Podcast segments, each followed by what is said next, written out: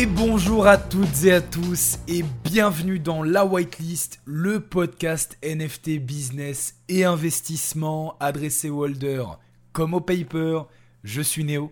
Dans ce podcast, je serai votre hôte et j'aurai le plaisir de vous donner rendez-vous tous les dimanches pour la sortie de votre nouvel épisode. Alors aujourd'hui, je suis très très très content de vous retrouver car mine de rien, ça fait un petit moment que je n'ai pas tourné de podcast. Alors vous, vous avez entendu le dernier dimanche dernier, dimanche 16 octobre. À l'heure où je tourne ce podcast, nous sommes le 13, mais il ne sortira pas avant le 22. Et pour le coup, à part ce dernier podcast que vous entendez de dimanche dernier que j'ai déjà tourné il y a 3-4 semaines en arrière, eh bien ça fait 3-4 semaines que je n'ai pas tourné de podcast. Ça me fait donc grand plaisir de vous retrouver et aujourd'hui on se retrouve pour un podcast assez exceptionnel, puisqu'il va s'agir aujourd'hui de faire un petit peu l'extension du podcast précédent, celui qui est sorti dimanche dernier, c'est-à-dire celui au travers duquel j'ai partagé ma stratégie euh, pour ce Q4 2022 dans les NFT. Oui, puisqu'aujourd'hui, on va faire un point de marché global autour des NFT, mais pas que, pour ce Q4 2022.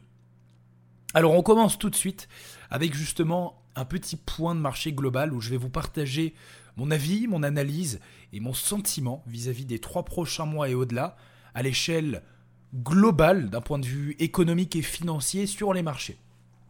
Alors on commence tout de suite. Euh, tout d'abord, je vais être très franc avec vous. Euh, d'un point de vue temporel, on est donc, euh, comme vous le savez, voilà le 13 octobre, le 22 au moment où vous écoutez ce podcast, ce qui signifie que nous venons officiellement d'entrer dans le Q4 2022. Et pour ce Q4 2022, eh bien, mon sentiment n'est pas forcément très bon.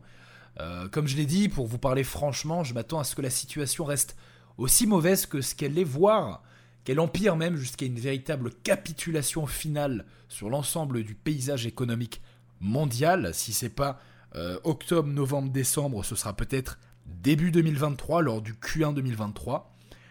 Euh, et si je pense ça, euh, comme beaucoup d'autres investisseurs et traders, eh bien c'est pour quelques raisons euh, très simples que je m'en vais vous expliquer tout de suite.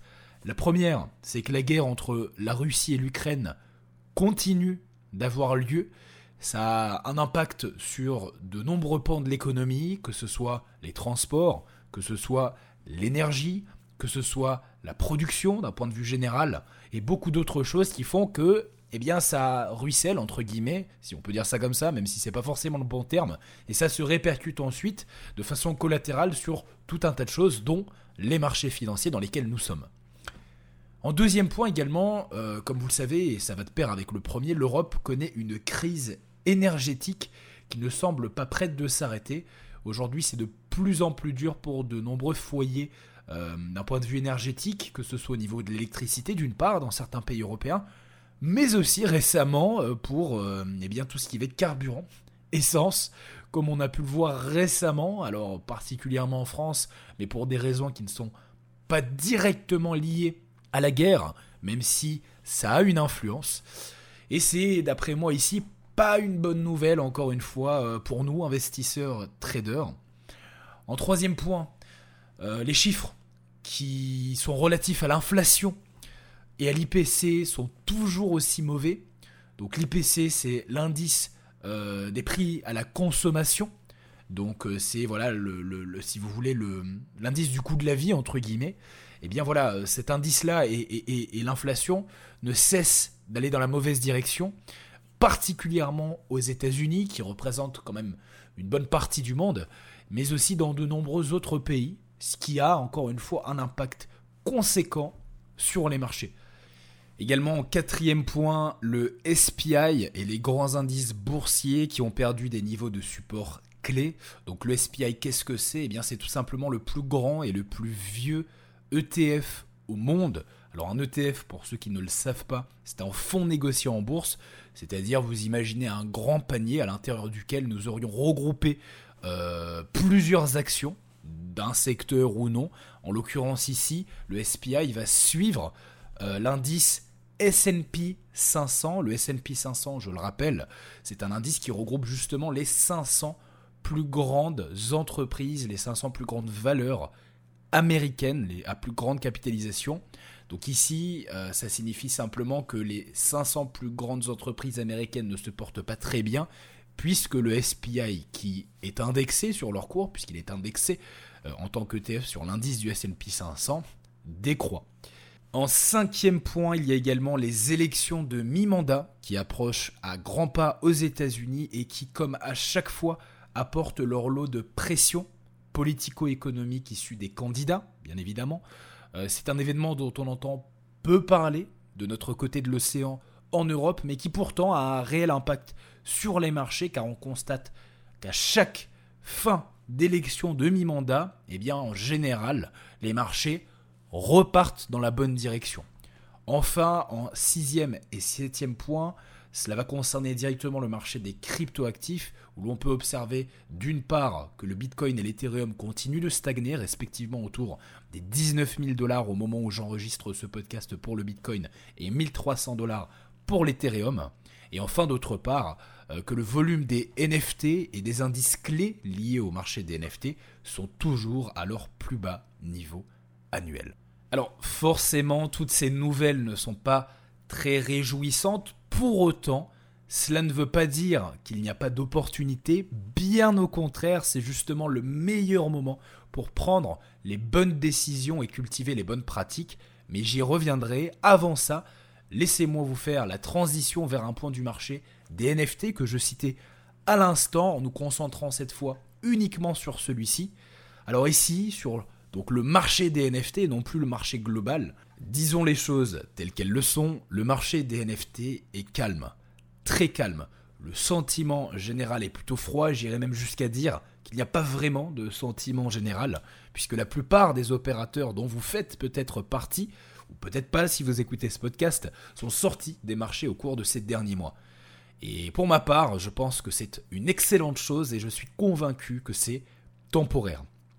Néanmoins, qu'on le veuille ou non, on en est là pour le moment avec un marché victime de son inactivité et beaucoup, beaucoup moins de volume qu'auparavant.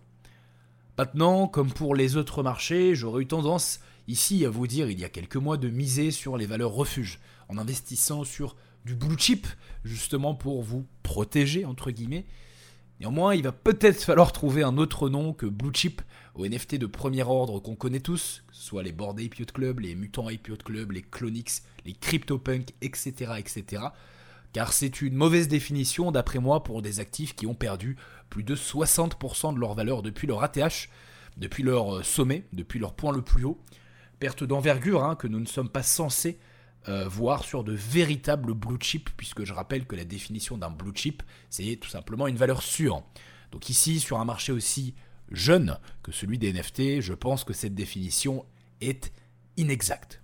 Maintenant, dans ce contexte particulier, euh, que ce soit sur le marché des NFT sur lequel euh, nous sommes au cœur, surtout vous si vous écoutez ce podcast, mais d'un point de vue aussi plus global, que faire quelles sont les bonnes pratiques à avoir et quel est mon avis sur ce que je fais et ce que je ne fais pas durant ce contexte très particulier. Eh bien tout d'abord, comme je l'ai dit, je vais étendre les bonnes pratiques que j'avais commencé à prendre au cours de ces derniers mois et dont je vous avais fait part dernièrement euh, dans le podcast, on va dire, jumeau à celui-ci, au cours duquel je parle de ma stratégie, même si il devient un petit peu outdated. Euh, un petit peu dépassé, entre guillemets, mais aussi dans d'autres podcasts, notamment un en particulier où j'explique que faire durant une période de bear market pour bien se protéger. Et donc ça passe euh, par l'accumulation de liquidités, c'est vraiment ce sur quoi je veux me concentrer en tant qu'investisseur, en tant que trader. Alors comment on accumule de la liquidité? Ben, C'est très simple, on fait en sorte d'en gagner plus, et d'en gagner plus non pas avec les marchés, puisque comme je l'ai dit, la conjoncture est plus difficile qu'habituellement, mais avec d'autres sources de revenus, que ce soit un emploi si vous êtes salarié, que ce soit euh, une activité si vous êtes entrepreneur, chef d'entreprise, ou que ce soit n'importe quel autre moyen qui n'est pas directement corrélé aux marchés financiers sur lesquels nous pratiquons en tant qu'investisseurs et traders. Également, la formation est toujours de rigueur en cette période plus que jamais, car elle va vous permettre d'être au top de vos connaissances et à jour sur les stratégies que vous devez et devrez employer lorsque les choses iront mieux. Et enfin, le build, c'est un terme qu'on entend beaucoup dans le monde du Web3 et qui se définit simplement par le fait de construire, de développer, de créer, euh, que ce soit un projet euh, très souvent d'ordre entrepreneurial ou autre.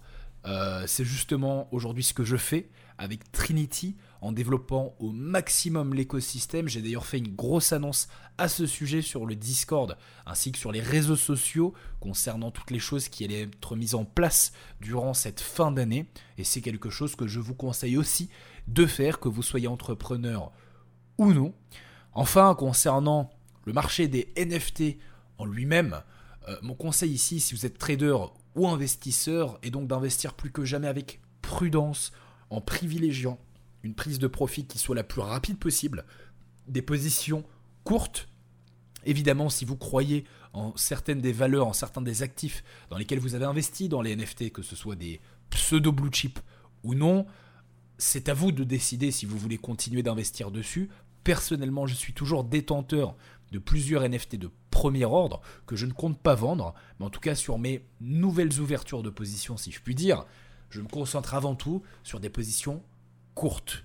Enfin, pour terminer sur la partie NFT, je voulais vous faire une petite parenthèse rapide sur les big caps, pour ne pas les appeler les blue chips, euh, c'est-à-dire les euh, projets, les collections NFT de premier ordre, en vous disant qu'au travers de mon analyse, j'ai pu observer que certains projets se portaient mieux que d'autres, entre autres l'écosystème Yuga Labs, et oui, euh, le numéro 1, Board Ape Club et CryptoPunk, et celui sont ceux qui ont le moins été victimes de cette conjoncture, bien qu'ils aient perdu entre 40 et 50% de leur valeur au total. C'est toujours moins que d'autres euh, projets du même type.